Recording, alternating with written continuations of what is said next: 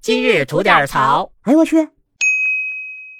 您好，我肖阳峰。您还记着不久之前啊，湖南省登山队的两名队员在距离登顶珠峰不到四百米的时候，为了救援他人而放弃登顶的这么件事儿吗？这本来啊是一个闪耀着人性光辉的好事儿啊，但事情发展到今天啊，还是因为钱出岔子了。您听我大概给您盘一下这事儿哈。这事儿呢，发生在今年的五月十八号晚上八点。正在珠峰准备冲顶的范江涛啊，发现了一名倒地的登山者。当时啊，躺地下那位情况非常的紧急啊，生命体征已经非常微弱了，没人救的话，指定是死了呀。但登山界啊，有一个惯例，就是八千米以上无救援。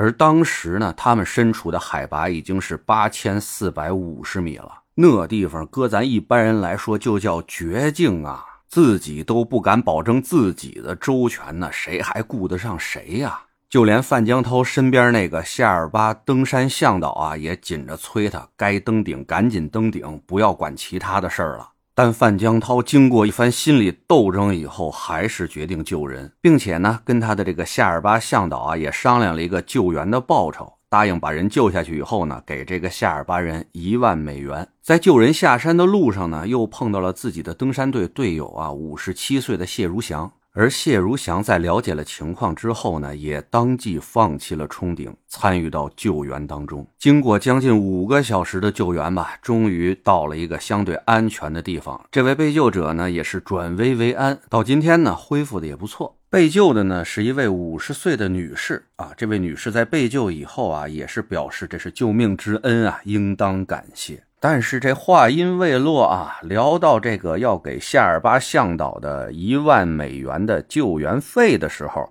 这位获救的女士就表示不太认同了哈，最后呢，只愿意付四千美金。那听到这个答复以后呢，救人的这二位是相当气愤啊，当即表示啊。那如果你这么说的话，哎，四千美金你也不用出了，你只用给我们一回复，就是你这事儿是怎么想的啊？能寻出这事儿来？但到现在为止呢，这位获救的女士啊，也是没给她两位救命恩人一个准确的回复啊。先说这位获救的女士啊，如果您真是有什么特别的困难，或者说是这次山难给您留下了什么后遗症啊，脑子现在还没有恢复，这些事儿您可以都说出来，省得我们大家呀不知道您到底有多大难处，能干出这么缺心眼的事儿来。再赶上像我这样没素质的，忍不住再怼您两句，您说您多冤啊，是不是？再说救人这二位啊，先要对二位表示一个最崇高的敬意，真不容易啊！这位范江涛啊，说的也特别实在，说他在救人的时候啊，也心里疼得很啊，想起了自己为登山啊四十多天的辛苦努力啊，将近四十万的投入，离自己登顶的这个梦想呢，只有不到四百米的时候，为了救人啊，这些全部都付诸东流了。想到这儿啊，恨不得都哭出来了。这话说的就特别真实，特别感人。作为咱们普通人来说啊，哪儿来的那么多的大义凛然啊？这救人的二位啊，不过是在金钱、梦想和生命之间选择了后者。而也就是在这一刻，救人的这二位身上闪耀的是人性的光辉呀。跟他们比起来呢，这位被救的女士啊，这儿还没让您答谢这两位救命恩人呢，哈，就在这一万美元的救援费上，您还让人家给您打折，一万就愿意出四千啊，打了个四折。